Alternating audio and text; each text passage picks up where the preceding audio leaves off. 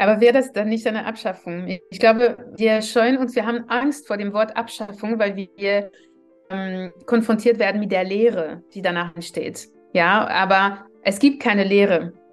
Das heißt, wenn die Ehe abgeschafft wird, kommt automatisch etwas anderes danach. Und es gibt viel mehr Freiheit, um eben ein neues Konzept zu entwerfen, zu entwickeln, entstehen zu lassen, ohne die, ähm, die vordefinierten Rahmen, die wir schon kennen und die wir so eng mit der Ehe äh, verbinden. Ich will damit sagen, dass ja für mich ist eine Abschaffung der Ehe eine Notwendigkeit.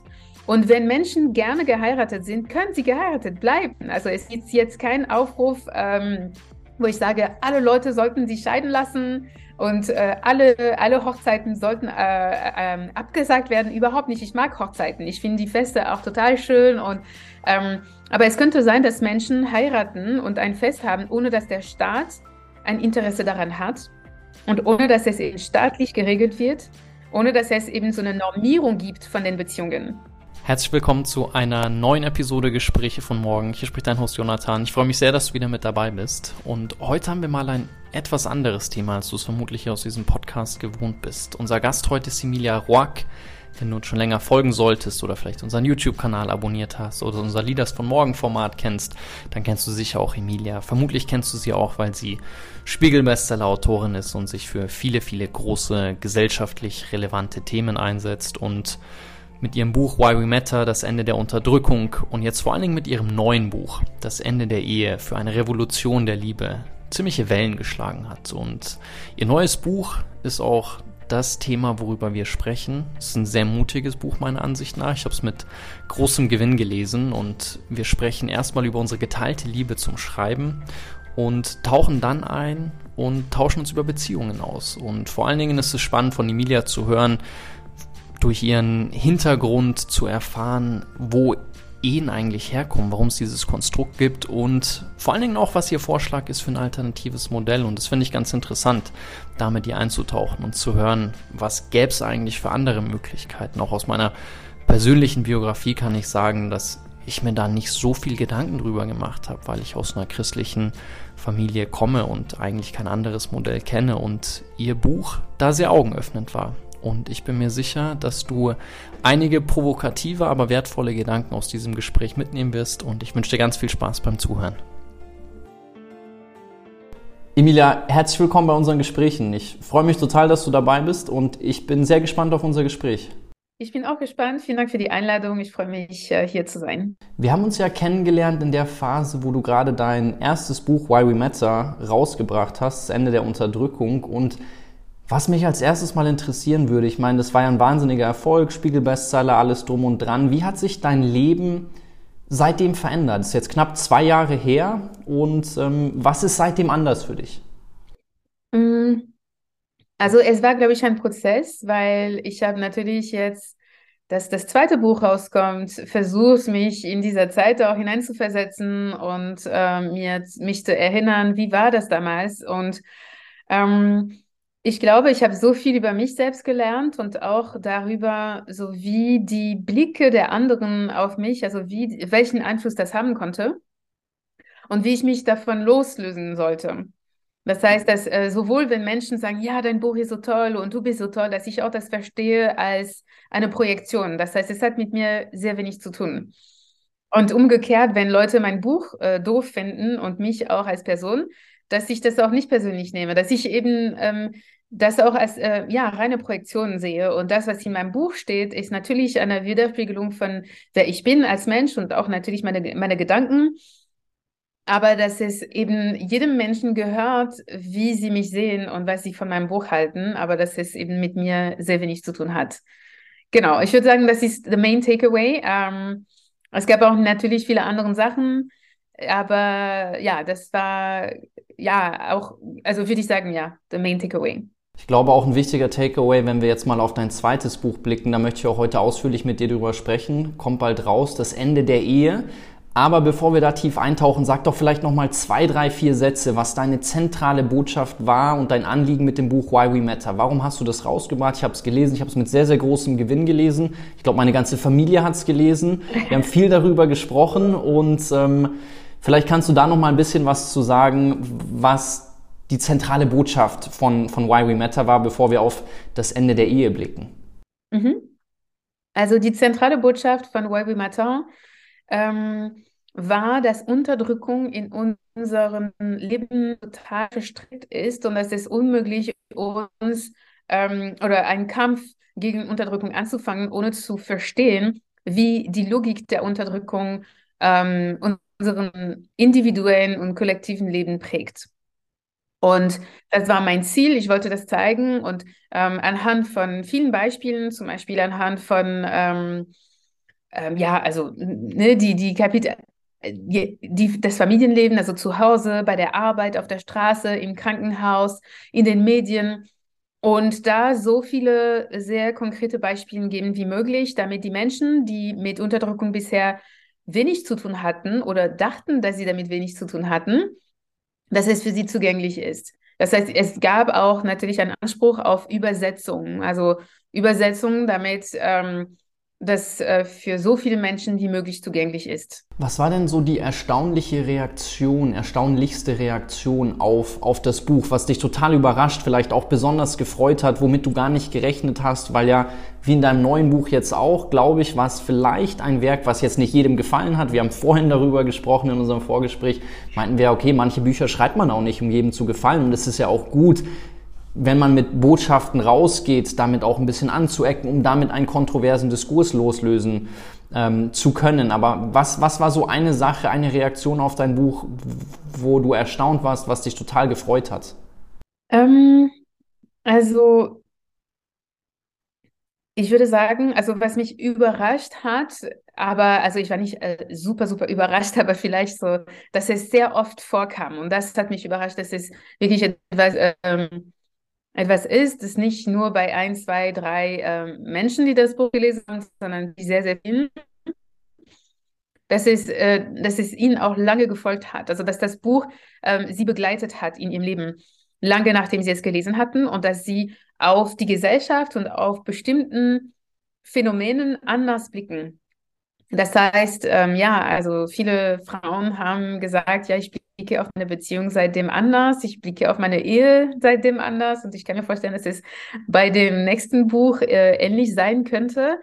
Ähm, und das hat mir eine Freude gemacht, weil ich merkte, dass ähm, das eine langfristige oder längerfristige ähm, ja, äh, Einfluss haben könnte. Na, also das heißt, dass, dass das Buch jetzt ähm, nicht nur ein Buch ist, das bei uns bleibt, während wir es lesen, sondern dass es ähm, ja eine Nachwirkung hat. Und diese Nachwirkung ist meiner Meinung nach sehr wichtig, vor allem wenn wir über, über soziale Veränderungen sprechen, über Veränderungen von Paradigmen, von Mustern, die so tief uns verankert sind, individuell und kollektiv, und genau, das war für mich auf jeden Fall eine gute Überraschung, eine schöne Überraschung. Und ich kann schon mal ein bisschen Spoiler-Alarm machen. Also ganz sicher wird es bei deinem neuen Buch auch so sein. Du hast viele Thesen drin, über die man lange nachdenken kann. Ich bin total froh, dass ich die Druckfahnen bekommen habe, dass ich es schon vorab als Vorbereitung auf unser Gespräch lesen durfte.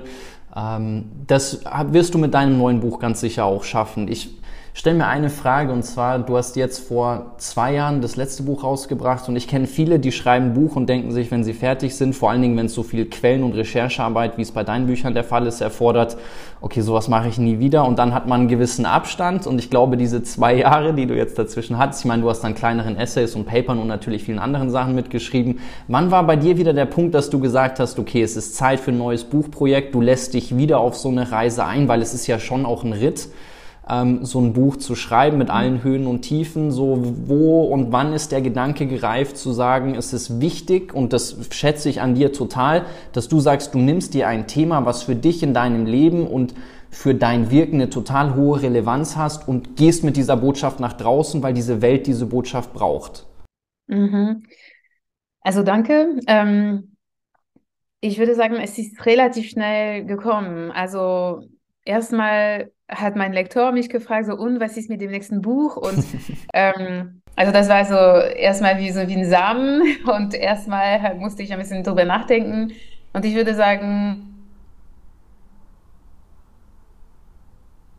das Buch möchte ich gerne schreiben. Das Buch möchte ich gerne schreiben. Und bei mir ist es auch ähm, gar nicht so, dass äh, Schreiben eine Qual ist. Also ich kenne das bei anderen Menschen, aber ich liebe es zu schreiben. Das ist für mich eine meiner Lieblingsaktivitäten. Und deshalb die Vorstellung, ein zweites oder drittes Buch zu schreiben, löst bei mir eher Aufregung und positive Gedanken aus, wo ich mir dann vorstelle, wie ich äh, irgendwo in der Natur sitze, ohne Internet ähm, und ohne Geräusche, nur so die, die Geräusche von der Natur und äh, da anfange zu schreiben. Ähm, und ähm, ja, und das freut mich. Also der Gedanke freut mich. Und ähm, ich glaube, das ist eine wichtige Bedingung für mich, dass mhm. wenn das nicht der Fall wäre, ich weiß nicht, ob ich Bücher schreiben würde. Mhm. Und zum Beispiel, ich habe auch keine Blockaden. Wenn ich, wenn irgendwo eine Blockade ist, ist es für mich vielleicht ein Zeichen, dass ich das nicht schreiben sollte, dass es ja. nicht reif genug ist. Dass ich damit, also damit, damit dass ich ein bisschen Zeit ähm, lassen sollte, auch an dem Prozess. Und ähm, genau, also jetzt zum Beispiel, ich habe jetzt schon angefangen, an meinem nächsten Buch nachzudenken und noch Notizen zu schreiben, während ich okay. das Ende der Ehe geschrieben habe. Aber dieses Mal möchte ich ähm, mir gerne ein bisschen mehr Zeit lassen, weil sowohl bei Why We Matter, also bei Why We Matter habe ich wirklich das Buch in fünf Monaten geschrieben, zwischen Tür und Angel. Es war mitten in der, in der Pandemie, in dem ersten und zweiten Lockdown. Ähm, ich hatte ein kleines Kind zu Hause. Mhm. Das war wirklich, also ich war sehr motiviert und hat mich immer wieder gefreut, da, daran zu schreiben, aber das war auch kein Prozess, wo ich ähm, ja, also Musse hatte, auch drüber nachzudenken, ganz lange. Ja. Und, und bei das Ende der Ehe war das mir wichtig, dass ich diese Zeit habe. Es war zwar nicht so lang, ich habe mir zehn Tage genommen, komplett alleine in der Natur und ähm, habe auch draußen geschrieben, das war nicht die beste Workstation. Ich hatte am Ende so Rückenschmerzen, weil ich schlecht gesessen habe, wenigstens draußen. Ähm, und ja, aber das Buch habe ich auch sehr schnell geschrieben, also insgesamt vier Monate. Mhm. Und äh, auch nicht Vollzeit die ganze Zeit. Mhm. Also vier Monate schreiben ne? und mhm. dann natürlich mit, ähm, ja. äh, also hin und her mit der Lektorin. Und also das war auch ein Prozess, der lange gedauert hat, aber ähm, ja, und für das nächste Buch möchte ich gerne auch noch länger ähm, Zeit planen, dass ich nicht zehn Tage alleine in der Natur bin, sondern drei Wochen, komplette Wochen, so vielleicht einen Monat. Also mal schauen, was möglich ist, auch mit meinem Kind. Ich muss natürlich sehen, aber ja. Es gibt ja viele Menschen, die Bücher schreiben möchten und die jetzt hier vielleicht zuhören und sich dann auch ähm, die ein oder anderen Inspirationsinput wünschen würden. Wie machst du das mit Blick auf der Schreibprozess beginnt und deine mhm. Recherchearbeit ist so weit, dass du dich wohlfühlst? Also ich kenne es aus eigener Erfahrung. Ich habe immer gesagt, ich will mich nicht durch Recherche hemmen lassen, weil man kann sich immer selbst im Kopf sagen, ich bin noch nicht fertig mit meiner Recherche und ich könnte noch mehr recherchieren und noch mehr recherchieren und dann fängt man nicht an zu schreiben. Wann ist für dich ja. der Punkt, wo du sagst, okay, jetzt die Welt lasse ich in Ruhe, ich gehe in die Natur, ich fange an zu schreiben, ich setze mich hin und los geht's? Ähm, also es fängt erstmal an mit einem Thema und ich habe, äh, ja, okay, ich möchte gerne über dieses Thema schreiben. Und dann habe ich ein Dokument, wo ich alle Ideen schreibe, aber komplett chaotisch. Also wenn eine Idee kommt, dann schreibe ich es auf und dann am Ende habe ich vielleicht 20 Seiten von Ideen, die auch gesprochen sind, so, wo ich meine Gedanken komplett transkribiere, ohne Anspruch auf Stil, ohne Anspruch auf Sinn, mhm. sondern einfach alles, was ähm, ähm, rauskommt.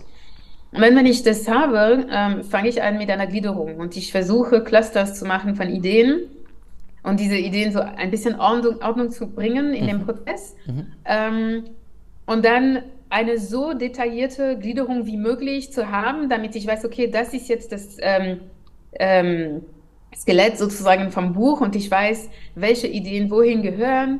Ähm, und das ändert sich natürlich jetzt. Die Endgliederung, die ich für das Buch habe, ist eine andere. Mhm. Bei Why We Matter war das natürlich einfacher, weil die, die Teile waren von Anfang an da, also mhm. zu Hause, bei der Arbeit. Also das, waren, das war eine einfache Gliederung. Bei das Ende der Ehe ein bisschen anders. Ähm, und wenn ich diese Gliederung habe und auch schon die Quellen, die ich auch nutze, sind Quellen, die bei mir auch hängen geblieben sind seit mhm. mehreren Jahren. Ja. Na, das heißt, es gibt Bücher, die ich da zitiere, die ich vor zehn Jahren äh, gelesen habe. Ja. Und äh, in dem Prozess lese ich auch viele Bücher. Und zum Beispiel hatte ich eine Liste, ich hatte vielleicht so zehn Bücher. Und ich wusste, diese zehn Bücher muss ich unbedingt gelesen haben, bevor mhm. ich das Buch schreibe. Und dann lese ich diese Bücher. Also es ist jetzt, ich lese sie und dann schreibe Notizen an der Seite. Und der Prozess, also jede, jede Phase finde ich total spannend. Mhm. Also das ist wirklich eine andere Arbeit, aber das Lesen der Bücher, das ist auch für mich, ähm, mich davon ein bisschen abzugrenzen und zu wissen, okay, dieses Buch finde ich ganz, ganz toll, aber mein Stil wird anders sein. Also ich will diese Gedanken auch ein bisschen erweitern. Oder das wurde schon gesagt, das ist toll, dass es das gibt. Ich äh, mache stattdessen was anderes. Ähm, und dann, wenn ich alle Bücher, Bücher gelesen habe und sie und weiß, wo ich sie gerne zitieren möchte oder welche Ideen am meisten prägend sein werden für mein Buch, ähm, ja, dann kann es anfangen. Und das heißt, die Recherche kommt auch im Zuge dessen. Also zum mhm. Beispiel, ich werde jetzt ähm, über Ehescheidung sprechen mhm. Und über die, äh, die, die Ursachen der Ehe Ehescheidung. Und da im Schreibprozess werde ich manchen Argumenten auch verfeinern mit Recherche und wo ich so in Academic Journals auch reingucken ja. werde, so wirklich so sehr spezialisierte akademische Papers oder so. Aber das passiert auch im Zuge dessen, ne? so, wenn ich schreibe. Das, was mir wichtig ist im Schreibprozess, ist eben kein Internet zu haben. Mhm. Also ich mhm. schreibe am liebsten ganz ohne Internet, mhm. damit ich äh, eben meinen Schreibflow auch haben kann. Und dann habe ich eine, eine, eine, eine, ein Blatt Papier an der Seite, wo ich alle, also alles, was mir durch den Kopf kommt, was ich gerne nachgucken möchte im Internet, schreibe ich auf. Also zum Beispiel Lehrstudio darüber, äh, Buch äh, so und so, ähm, ja, äh, das googeln. Aber auch wenn es manchmal Sachen sind, die äh, gar nichts mit dem Schreibprozess zu tun haben, weil sonst hätte ich das Gefühl, oh, vielleicht äh, verliere ich Ideen. Also es könnte sein, ja, ähm, Urlaub in da und äh, in dem Land, dem Land checken zum Beispiel so. Ähm, genau, und dann, dann schreibe ich. Und während ich im Schreibprozess bin, entsteht bei mir, also ich bin in einem anderen Bewusstseins mhm. ähm, Stadium sozusagen, Status, ne? Also das ist wirklich was anderes. Ich bin wirklich in einer, also ich würde es sogar manchmal beschreiben als trans, also wo ich, ähm, also natürlich die Bedingungen müssen da sein, aber ich kann mich erinnern, als ich in, also ich habe in Portugal geschrieben, äh, komplett auf dem Land. Ich habe in einem Zirkuswagen gelebt, äh, ohne fließendes Wasser, ohne Internet, ohne, also es gab fließendes Wasser, so kalt, aber ohne, ohne, fast ohne, ohne, also Strom hatte ich auch, aber so sehr, sehr basisch sozusagen. Und ich habe von Sonnenaufgang bis Sonnenuntergang geschrieben. Mhm. Und konnte auch so die Sonne sehen, wie sie durch äh, den Himmel geht über mich. Und in diesem Moment war ich wirklich ähm, woanders. Also ich, ich war, es war alles sehr, sehr klar, meine Gedanken waren sehr, sehr klar, aber ähm, es war ein bisschen so wie ein, wie ein meditativen Zustand, mhm. weil es war wirklich so ein, so ein, so ein veränderter Bewusstseinszustand, in dem ich war, so Gamma Waves kann es heißen zum Beispiel, so ja. im Nervensystem und ja. ähm, genau, das ist mein Schreibprozess. Und dann am Ende, wenn alles fertig ist, ist es erstmal so eine erste Geburt für mich und kann ich das auch der Lektorin schicken. Und dann kommen sie zurück mit ein paar Kommentaren, mit so vielleicht so Sprachänderungen oder so. Und ja, und dann entsteht es, genau, ja. Ich finde es wahnsinnig spannend, wenn ich dir zuhöre, weil ich frage mich, wie in dem Fall wir beide auf diesen Schreibprozess gekommen sind, weil wenn ich dir zuhöre, mein Schreibprozess ist eins zu eins wie dein Schreibprozess und ich finde es so spannend. Vor allen Dingen, mir ist es immer wichtig zu sagen, wenn das Skelett steht, dann fühle ich mich wohl loszulegen. Und das Interessanteste ist eigentlich, dann, wenn man Fleisch an den Knochen bringen möchte, sich selbst dabei zu ertappen, wie man merkt, so krass, wo die ganzen Gedanken auf einmal herkommen, was man vorher vielleicht gar nicht erahnt hat. Und ich liebe das auch, was du gesagt hast mit Blick auf, okay, so diesen Trans-Zustand. Ähm, bei mir so, ich spreche immer von der Muße. Ich will immer jeden Tag schreiben, wenn ich mich committed habe zu sagen, jetzt startet der Schreibprozess, weil ich habe das Gefühl, dann ist die Muße auf meiner Seite und dann werde ich jeden Tag, merke ich, ich komme da mehr rein. Letztes Jahr habe ich ein Buch gemacht, da war es zum ersten Mal anders und ich musste mich da erstmal zurechtfinden, weil da war es immer so, der Lektoratsprozess, ich musste ein Kapitel machen, dann wurde das abgegeben, dann hat das Lektorat parallel äh, begonnen, weil wir hatten eine wirklich harte Deadline und dann war der Prozess anders und auch die Reihenfolge der Kapitel und es war für den Kopf nochmal deutlich anstrengender. Also ich mag dieses Muster, wie du es beschrieben hast, deutlich lieber zu sagen, steht ein sauberes Skelett, ohne ja. Internet arbeiten und dann Tag für Tag dranbleiben und sagen, okay, man zieht es in einem Schwung durch. Ich könnte da noch ganz lange mit dir drüber reden. Ich liebe es auch mit Menschen, die schreiben, über das Schreiben an sich zu sprechen und über die Recherchearbeit. Aber du hast einen sehr markanten Titel gewählt, das Ende der Ehe. Erzähl mal, so warum brauchst du das? Warum gehst du mit der Botschaft jetzt raus? So was, ähm, mhm. was, was willst du der Welt damit mitgeben? Warum bringst du dieses Welt jetzt, äh, warum bringst du dieses Buch jetzt nach draußen, wo du auch weißt, dass es ähm, ein sehr provozierendes Buch ist, womit du anecken wirst? Mhm. Ähm, weil ich sehr, sehr tief daran glaube, dass die Ehe ähm, als Institution die Ungerechtigkeit der Geschlechter ähm, produziert, äh, verursacht und gleichzeitig auch ein Symptom davon ist. Mhm. Ähm, und deshalb war das mir wichtig, dass wir endlich über die über das Patriarchat sprechen in intimen Beziehungen und nicht nur äh, alles, was nach draußen passiert. Ne? Das heißt, wir reden gern über Belästigung auf der Straße, wir reden gern über Belästigung auf dem Arbeitsplatz, wir reden gern über die Gender Pay Gap in Unternehmen, aber wir reden nicht über die Ungerechtigkeit, die zu Hause passiert. Und das, was zu Hause passiert und die Art und Weise, wie Beziehungen, wie heterosexuellen Beziehungen auch ähm, oder die Infrastruktur, in der diese heterosexuellen Beziehungen passiert, dass das im Grunde das Kern des Problems ist. Mhm. Und deshalb war es mir wichtig, ähm, nicht äh, davor zu scheuen, eben über dieses Problem zu sprechen und einfach zu sagen, so nein, nein, es liegt nicht an der Ehe, sondern es liegt an anderen Sachen, sondern doch, es liegt alles an der Ehe eigentlich. Mhm. Also sehr viel an der Ehe, nicht alles, aber die Ehe ist für sehr, sehr, sehr viel verantwortlich und vor allem ist die Grundlage, oder die intime Beziehung zwischen Männern und Frauen ist die eine wichtige Grundlage des patriarchalen, äh, der patriarchalen Unterdrückung. Und das war mir wichtig, das zu thematisieren, ohne ähm, Hemmung mhm. und, ähm, und auch ohne zu viele Kompromisse einzugehen. Mhm. Und ich traue den Lesenden zu, dass sie das tun können. Und mhm. auch vor allem Männer. Ich glaube, es gibt viele Männer und du bist nicht der, einzige, der erste äh, Mann, der, der das liest. Und bisher ähm, ja, das ist richtig, dass ich äh, ihnen das zutraue, weil sie können das und sie können auch das nehmen, was für sie auch wichtig mhm. ist in dem Prozess. Mhm. Es ist jetzt keine Attacke, es ist jetzt keine, es ist für mich eine, eine radikale, ähm, äh, ehrliche Beobachtung ähm, von unserer Gesellschaft. Und mhm. ich glaube, wir verdienen das als Gesellschaft. Mhm. Also ich muss dir an der Stelle sagen, dass ich dir total dankbar bin, dass du das Buch geschrieben hast. Vor dem Hintergrund, weil ich das Gefühl hatte, es hat ein paar Scheuklappen bei mir aufgemacht. Ich bin ein bisschen naiv da dran gegangen. Also mein Vater ist evangelischer Pfarrer und ich bin Philosophiestudent und habe wirklich lange Philosophie studiert. Ich fand schön, dass du auch Platon damit reingebracht hast, weil in meinem Bild war es so ein bisschen, okay, die Ehe als eigentlich symbolische Kraft dahinter zu sagen, so wenn man sich den Abstieg der Seele in den menschlichen Körper anschaut, wo dann irgendwann ein Geschlecht rauskommt und die Ehe als Symbol eigentlich dieser Holy Union, wo die Geschlechter wieder zusammenfinden, sich verschmelzen und dann eigentlich geschlechtsneutral es schaffen, wieder zu sich zu finden, war so ein bisschen was, wo ich dachte, okay, es ist erstmal ein Bild, mit dem ich mich eigentlich total anfreunden kann.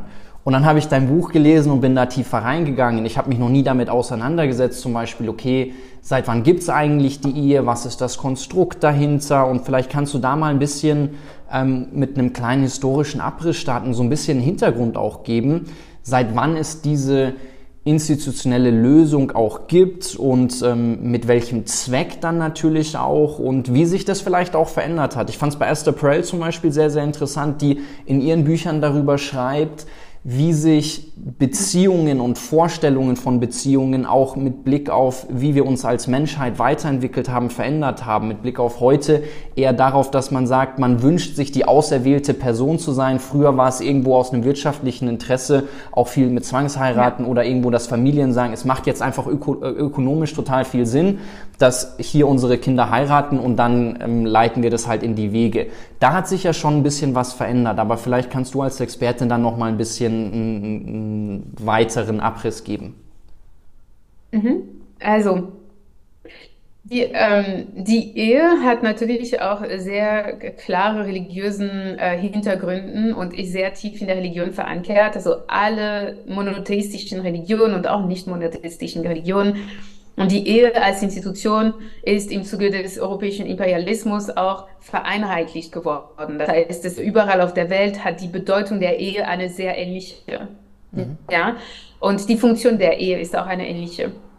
Und ähm, ich glaube, es gibt sehr viele Sachen, die wir vergessen. Und zwar, dass die Ehe ursprünglich war eine Institution, die dafür da war, um den Körper, also die Reproduktionsfunktion der Frauen einzurahmen zu kontrollieren, dass es eben die männliche Kontrolle darüber gibt, äh, welche Babys geboren werden und wie eben Eigentum auch sich ähm, überträgt. Ne? Also und das, ich mhm. glaube, das, das war so ein sehr wichtiger Aspekt und in diesem Sinne ist die Ehe auch sehr eng mit dem Kapitalismus ver, ähm, äh, verbunden, aber nicht nur Kapitalismus, sondern auch in vorkapitalistischen Zeiten, wo es überhaupt Eigentum gab, war die Ehe auch schon wichtig. Mhm. Und Frauen wurden in sehr vielen Kulturen äh, überall, auf dem, überall auf der Welt all, wurden als Tauschobjekten auch behandelt.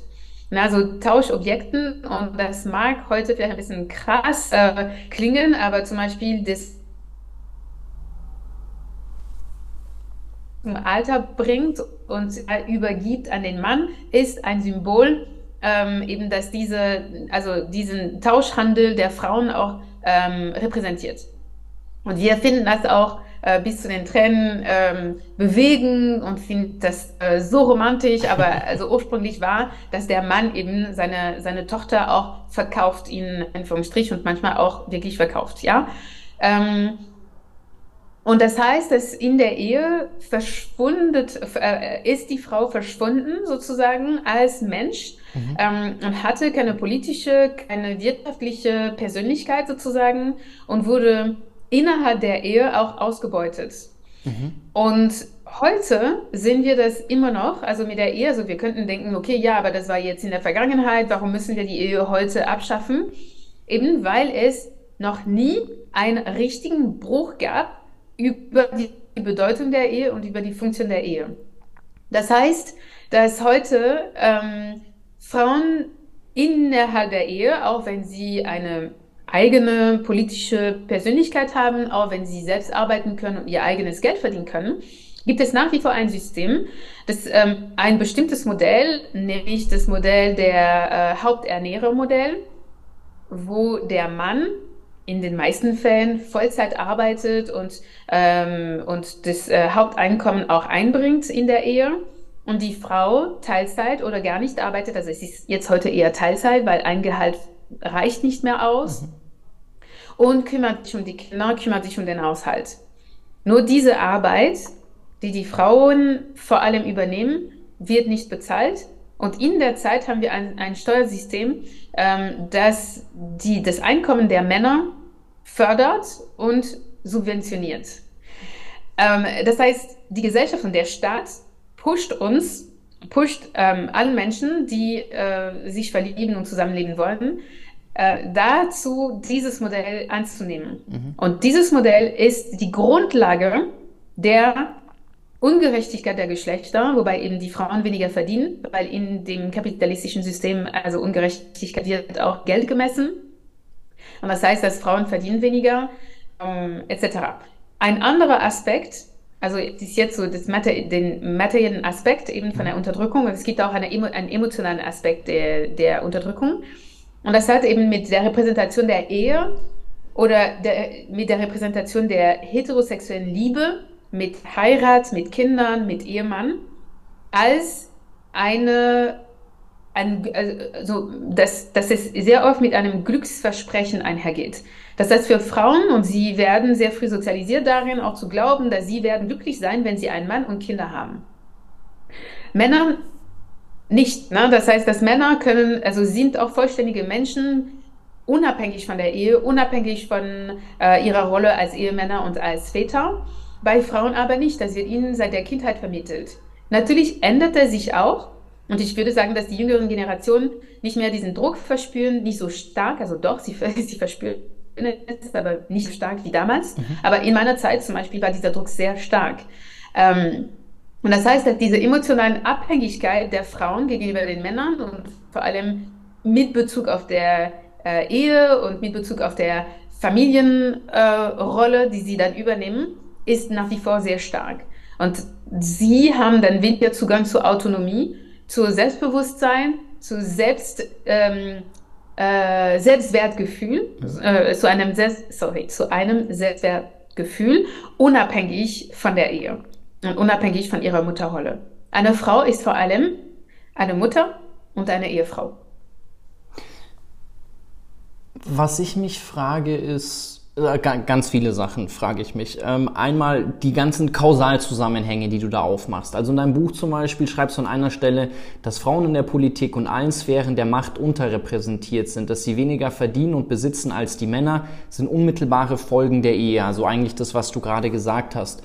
Und ich habe mir vorher, deswegen, da muss ich auch noch mal tiefer drüber nachdenken, noch nicht wirklich diese Zusammenhänge vor Augen geführt und mir die Frage gestellt, okay, natürlich sehe ich in der Welt draußen gewisse Wirkungen, ich sehe Dinge, wie sie jetzt sind. Und dann ist es ja immer die ganz spannende Arbeit zu schauen, okay, worauf ist das zurückzuführen? Also was ist die Ursache davon? Mhm. Jetzt die Ehe da in den Mittelpunkt zu stellen, finde ich erstmal einen total interessanten Ansatz. Ich frage mich, wenn du sagst, das Ende der Ehe siehst du nicht für die, ich glaube jetzt vielleicht hören viele zu und denken sich, aber ich mag ja die Ehe und das, was du sagst, so ich, ich, ich will ja verheiratet sein und vielleicht betrifft mich das gar nicht. Siehst du eine Chance, dass wir nicht sagen, okay, wir sind deutlich besser geworden? Ich sehe zum Beispiel in vielen Bereichen, wo ich das Gefühl habe, wir haben ein Collective Awakening, was viele, viele große Herausforderungen betrifft. Ob das die Klimaherausforderungen sind, ob das die Gender-Herausforderungen sind, die ganzen SDGs der UN, wo ich das Gefühl habe, da entsteht zunehmend ein Bewusstsein. Sagst du trotzdem, es braucht einen radikalen Bruch und diese institutionelle Lösung der Ehe muss abgeschafft werden? Oder siehst du einen Weg, wo du sagst, wir können dieses Konstrukt nehmen, umgestalten und vielleicht einen neuen Entwurf daraus machen, der zu anderen Wirkungen führt. Aber wäre das dann nicht eine Abschaffung? Ich glaube, wir scheuen uns, wir haben Angst vor dem Wort Abschaffung, weil wir ähm, konfrontiert werden mit der Lehre, die danach entsteht. Ja, aber es gibt keine Lehre. Mhm. Das heißt, wenn die Ehe abgeschafft wird, kommt automatisch etwas anderes danach. Mhm. Und es gibt viel mehr Freiheit, um eben ein neues Konzept zu entwerfen, zu mhm. entwickeln, mhm. entstehen zu lassen, ohne die, ähm, die vordefinierten Rahmen, die wir schon kennen und die wir so eng mit der Ehe äh, verbinden. Mhm. Ich will damit sagen, dass ja für mich ist eine Abschaffung der Ehe eine Notwendigkeit. Mhm. Und wenn Menschen gerne geheiratet sind, können sie geheiratet bleiben. Also es gibt jetzt keinen Aufruf, ähm, wo ich sage, alle Leute sollten sich scheiden lassen und äh, alle, alle Hochzeiten sollten äh, äh, abgesagt werden. Überhaupt nicht. Ich mag Hochzeiten. Ich finde die Feste auch total schön. Und, ähm, aber es könnte sein, dass Menschen heiraten und ein Fest haben, ohne dass der Staat ein Interesse daran hat mhm. und ohne dass es eben staatlich geregelt wird, mhm. ohne dass es eben so eine Normierung gibt von den Beziehungen. Mhm. Und das ist das Problem auch mit der Normierung von Beziehungen ist, dass wenn sie normiert werden, werden sie auch hierarchisiert. Mhm. Und es gibt eine Übermacht der Ehe, eine Übermacht der Paare, mhm. die in unserer Gesellschaft, glaube ich, uns auch daran hindert, neue Wege der Liebe zu ähm, entdecken, mhm. entstehen zu lassen. Ähm, und vor allem auch, ähm, es hindert uns daran, auch die Care-Arbeit, und das ist jetzt auch im Kern des Problems, die Care-Arbeit, also alles, was mit der Erziehung der Kinder zu tun hat, aber auch nicht nur, ähm, Erziehung der Kinder, aber auch ähm, äh, ja, Möglichkeit hätten, mh, mm, neue Wege zu, äh, dass neue Wege entstehen. Mhm. Und deshalb, also das, was Menschen, ich glaube, so die, der Grund, warum Menschen sich dann angegriffen fühlen, ist es, weil sie denken, mein Leben wird kritisiert oder meine Liebe wird in Frage gestellt. Mhm. Nein, also Lebensstil vielleicht, ja, wenn zum Beispiel ich kritisiere sehr offen und da auch äh, mit wenig Kompromissen die Tatsache, dass die äh, Aufteilung der Care-Arbeit und der ähm, bezahlten Arbeit, also unbezahlte Arbeit und Care-Arbeit, ähm, also unbezahlte und bezahlte Care-Arbeit, dass diese Aufteilung äh, zutiefst ungerecht ist. Wenn wir in einer Welt leben würden, wo das Geld nicht mehr unsere Leben regiert und mhm. unser Status und unser, äh, unsere Möglichkeiten, unsere Freiheit etc., dann würde ich sagen, ja klar, es gibt nichts Schlimmes an der Care-Arbeit, ganz im Gegenteil. Mhm. Das ist mein, mein Punkt auch. Die Care-Arbeit sollte einen hohen Stellenwert in der Gesellschaft haben. Es sollte eine Arbeit, die gewürdigt ist, an dem wir Freude finden, nicht etwas, was wir als eine Last sehen. Und mit der jetzigen Institution Ehe können wir das nicht, mhm. weil die Ehe ist verwurzelt im Patriarchat. Das ist mhm. eine Säule des Patriarchats. Mhm. Und deshalb könnten wir nicht sagen, und ich gebe jetzt ein Beispiel, ähm, die Sklaverei war ganz lange, mehrere Jahrze äh, Jahrhunderte, war die Sklaverei eine, eine Säule der Wirtschaft, der globalen mhm. Wirtschaft. Mhm. Ja, das heißt, viele Menschen haben sich nicht vorstellen können, wie eine Welt ohne Sklaverei aussehen könnte. Mhm. Und das heißt, dass am Anfang war nicht die Rede von der Abschaffung, sondern von der Reform. Das, mhm. was du jetzt mir auch sagst mit der Ehe. Ne? Könnten wir nicht die Sklaverei reformieren, irgendwie so gestalten, dass die Sklaverei dann humaner ist, ne? dass mhm. sie ähm, respektvoller ist. Und manche, Sachen, manche Menschen haben gesagt, ja, genau, das brauchen wir, weil die Sklaverei an sich ist nicht das Schlimme, sondern das, was innerhalb der Sklaverei passiert. Und andere Menschen, die am Ende auch sich durchgesetzt haben, haben gesagt, nein, es gibt keine humanere Sklaverei. Und mein mhm. Punkt ist zu sagen, es gibt keine ähm, und Patriarchal-Ehe. Die mhm. gibt es nicht. Mhm. Das ist interessant. Also ich finde die Gegenüberstellung, erstmal den Vergleich verstehe ich. Ich würde jetzt ohne dass ich die ganze Recherchearbeit gemacht habe, die du gemacht hast, erstmal vielleicht naiverweise glauben und sagen, okay, also die Sklaven gab es jetzt keine, die nicht gerne frei gewesen sind, beziehungsweise wenige. Ja.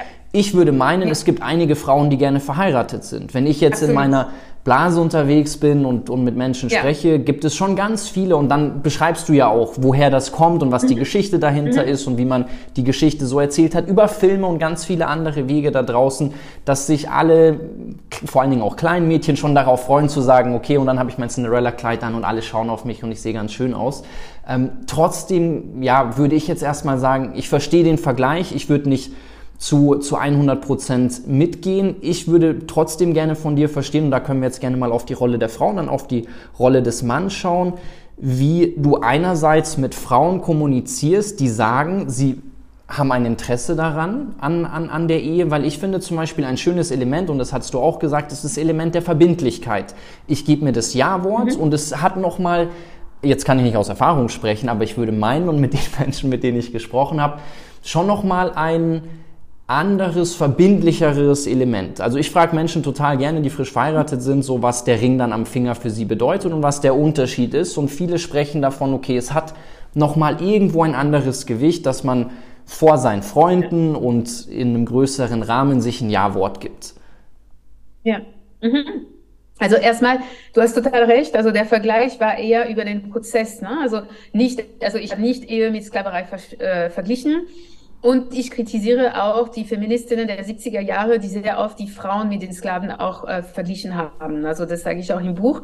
Sondern mein Vergleich ging darum zu sagen, dass wenn wir ein System als unerlässlich und unabwendbar betrachten, weil es uns seit so lange geprägt, mhm. ist es sehr schwierig, uns ein Leben ohne dieses System zu, äh, ohne, ohne diese Institution vorzustellen. Das war, das war eher mein Punkt. Mhm. Ähm, von daher danke für diesen ähm, für, für, für, für diese Anregung. Und dann zweitens, äh, Frauen, die sagen, ich bin gerne verheiratet, ähm, ja, das verstehe ich absolut und das hat nichts Schlimmes daran. Also das ist jetzt nicht eine individuelle, äh, einen individuellen Vorwurf oder dass ich ein äh, etwas auch durchsetzen möchte in der Gesellschaft und sagen möchte, Schluss damit, sondern es ist ein Paradigmenwechsel. Das Ende der Ehe soll nicht nur individuell passieren, sondern es soll einen Paradigmenwechsel geben auf gesellschaftlicher Ebene. Mhm. Mhm. Angefangen auch natürlich mit Gesetzen, die sehr, sehr diskriminierend sind, wie zum Beispiel das Ehegattensplitting. Es muss sofort abgeschafft werden, mhm. zum Beispiel. Mhm. Aber nicht nur. Und diese Verbindlichkeit, äh, die man hat, auch mit der Ehe, also wir sehen, sie ist ehrlich gesagt sehr ineffektiv. Also mhm. mhm. ähm, äh, den vielen Ehescheidungen zu urteilen, also ja. alleine, ne? das heißt, ja.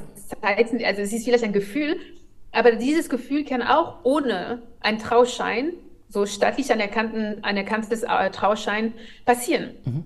Das heißt, man könnte zum Beispiel eine Commitment Party, ja, also so eine Engagementfeier haben und wo, wo das klar ist, also schreiben uns auch Briefe, geben uns auch Gegenstände, so wie ein Ring zum Beispiel, und sagen, okay, jetzt, wir werden alles versuchen, um zusammen zu bleiben mhm. und wir wollen uns committen miteinander. Mhm. Super schön, mhm. sehr romantisch, ich bin dafür. Mhm.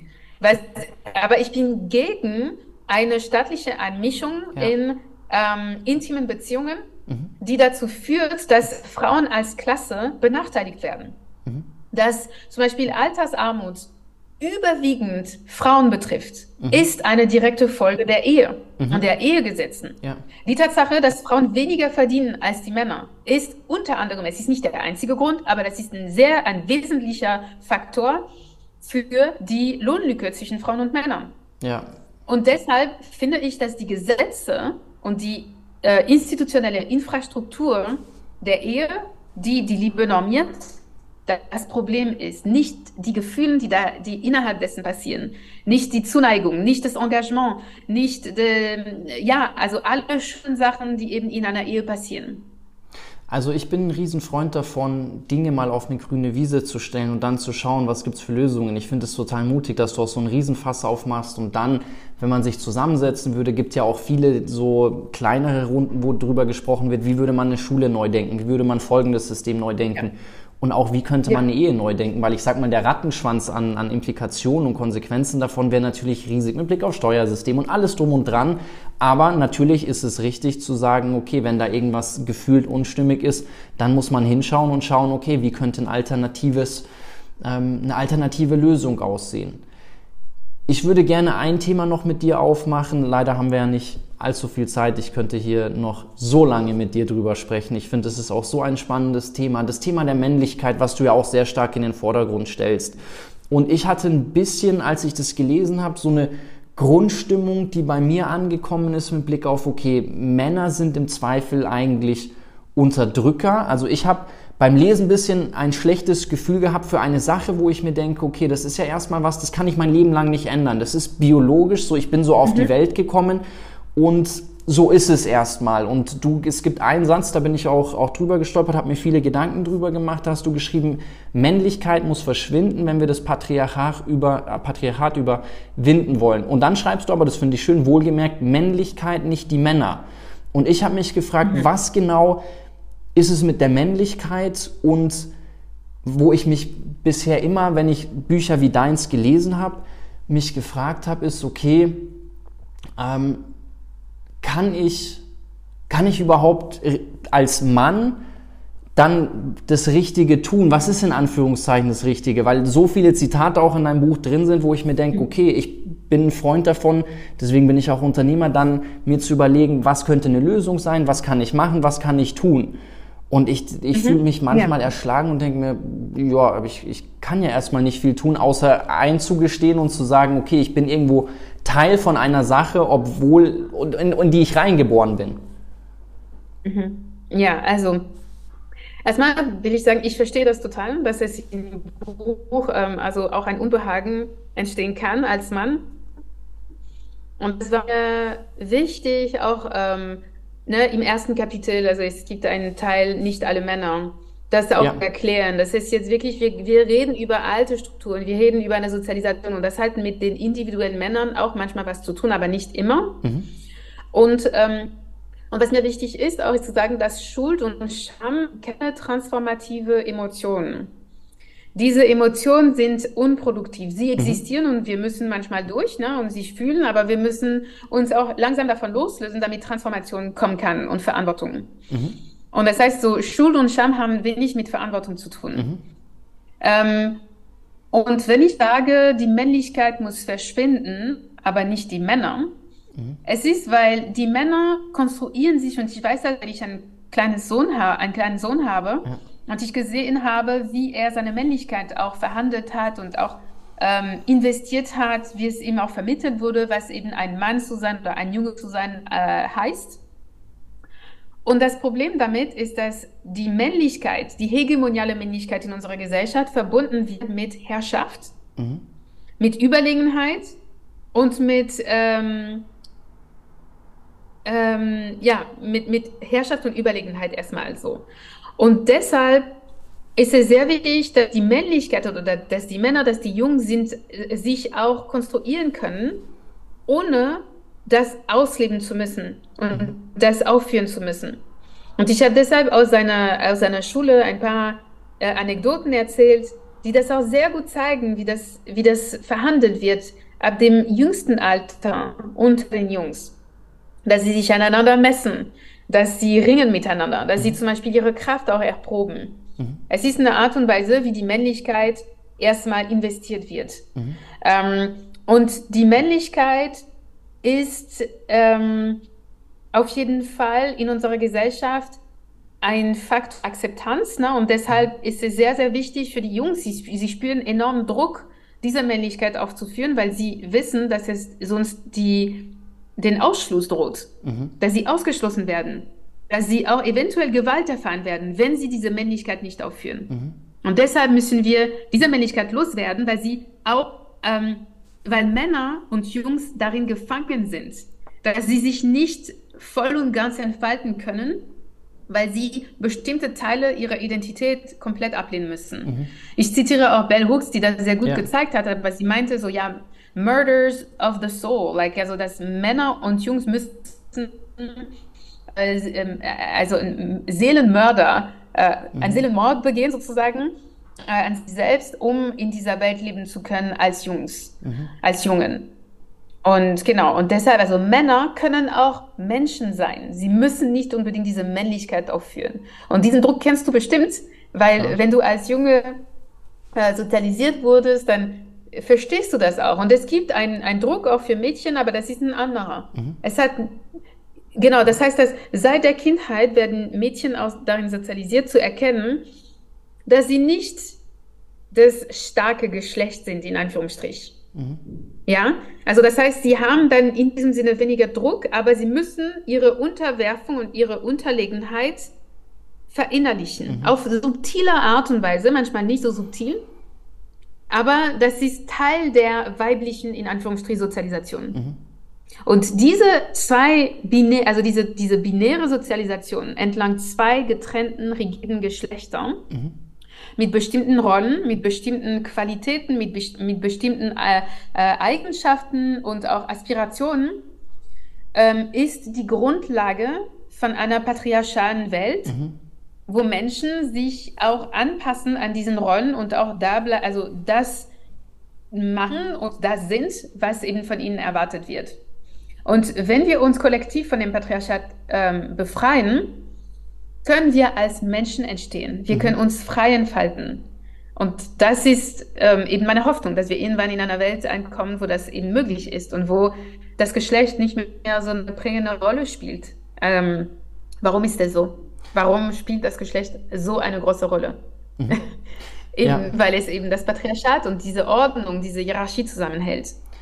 Also ich kann mit allem mitgehen, was du sagst. Ähm, ich würde an der Stelle wahnsinnig gerne einen Experten oder eine Expertin aus der Evolutionsbiologie mit, mit hinzuziehen, weil ich glaube, wenn wir sagen würden, okay, die Menschen, die gibt's jetzt seit zehn Jahren und das ist die Welt, wie sie ist, dann sage ich, das kann ich alles unterschreiben. Wenn ich mir aber anschaue in der Evolution, wie wichtig es auch war, mit Blick auf das Überleben unserer Spezies, dass gewisse männliche Züge natürlich präsent waren, damit wir überleben können, damit wir uns ernähren können, damit natürlich auch in dem Fall eine Fortpflanzung gewährleistet werden kann, die natürlich nur durch eine Frau, die das Kind austrägt, so ist es nun mal, das können wir nicht mhm. ändern. Ja. Ähm, und die Männer mhm. natürlich irgendwo sich drum kümmern, dass wir sagen, okay, wir überleben, es gibt einen gewissen Schutz und ähm, man ernährt die gesamte Gruppe. Mhm.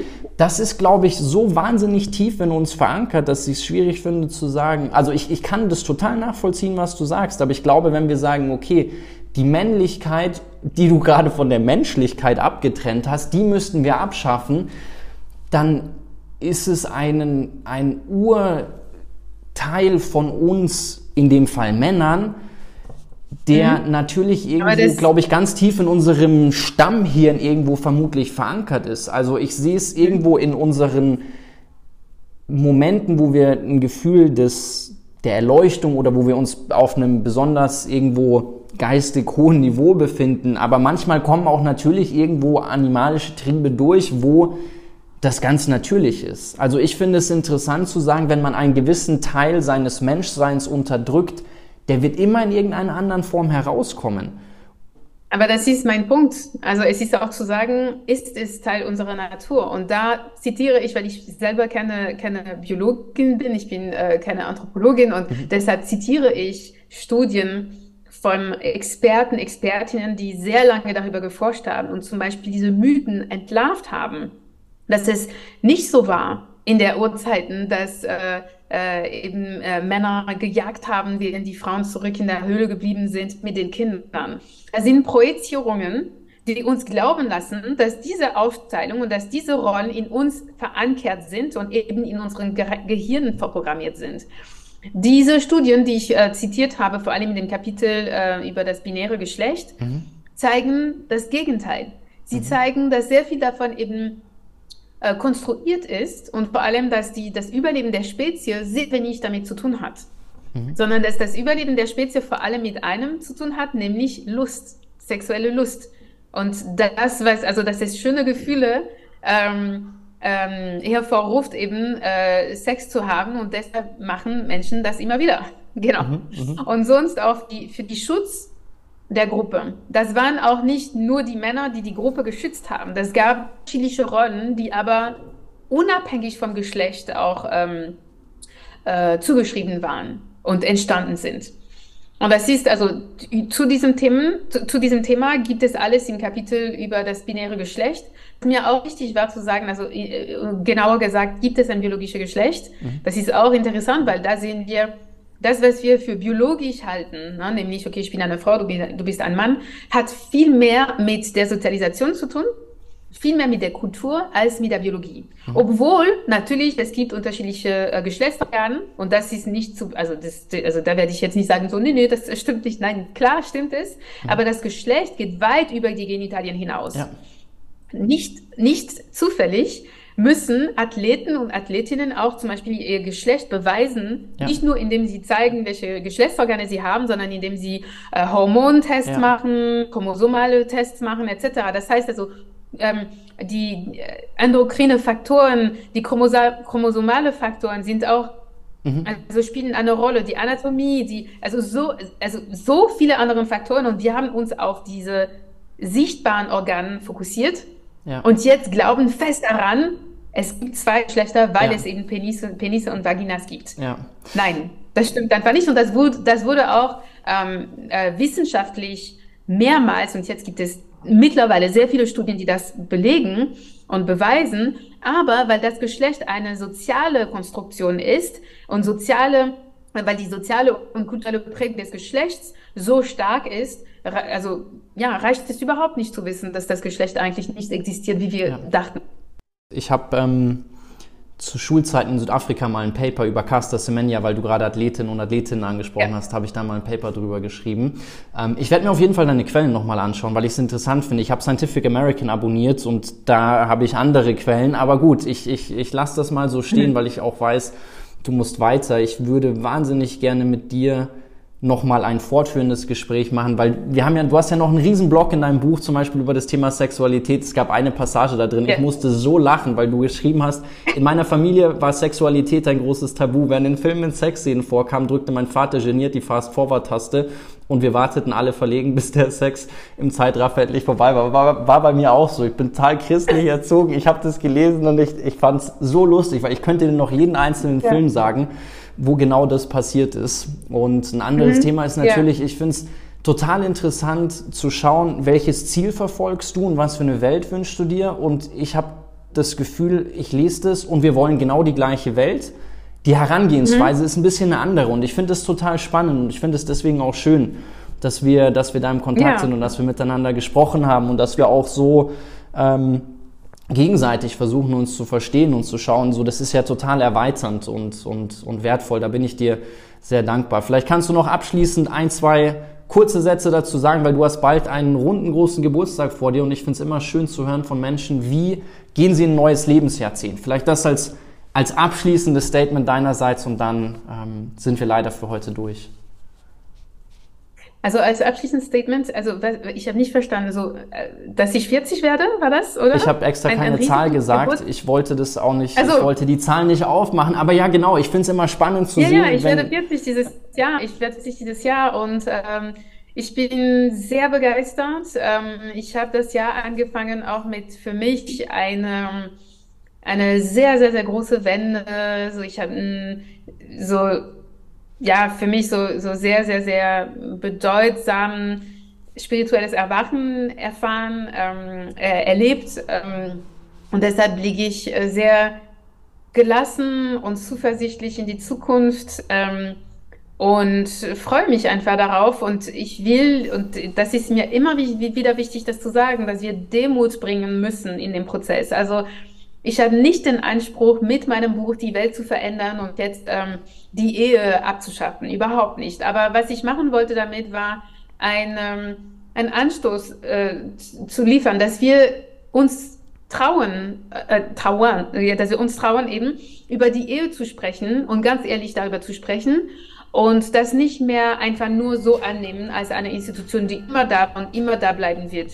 Und genau, deshalb, ich freue mich einfach ähm, darüber, dass wir im Gespräch bleiben. Ich bedanke mich sehr, sehr, sehr für deine Offenheit, weil ich mir sehr bewusst bin, dass es als Mann, als Mann nicht einfach ist, dieses Buch zu lesen. Und deshalb, ja, also ich bedanke mich dafür. Es ist äh, sehr schön zu sehen, dass das Buch äh, einen Weg gefunden hat bei dir. Auf jeden Fall. Ich kann auch nur sagen, also das, was du dir vorgenommen hast, kann ich unterschreiben, ist dir definitiv gelungen. Ich kann das Buch jedem empfehlen. Emilia, danke an dich. Alles Gute. Vielen Dank. Dankeschön.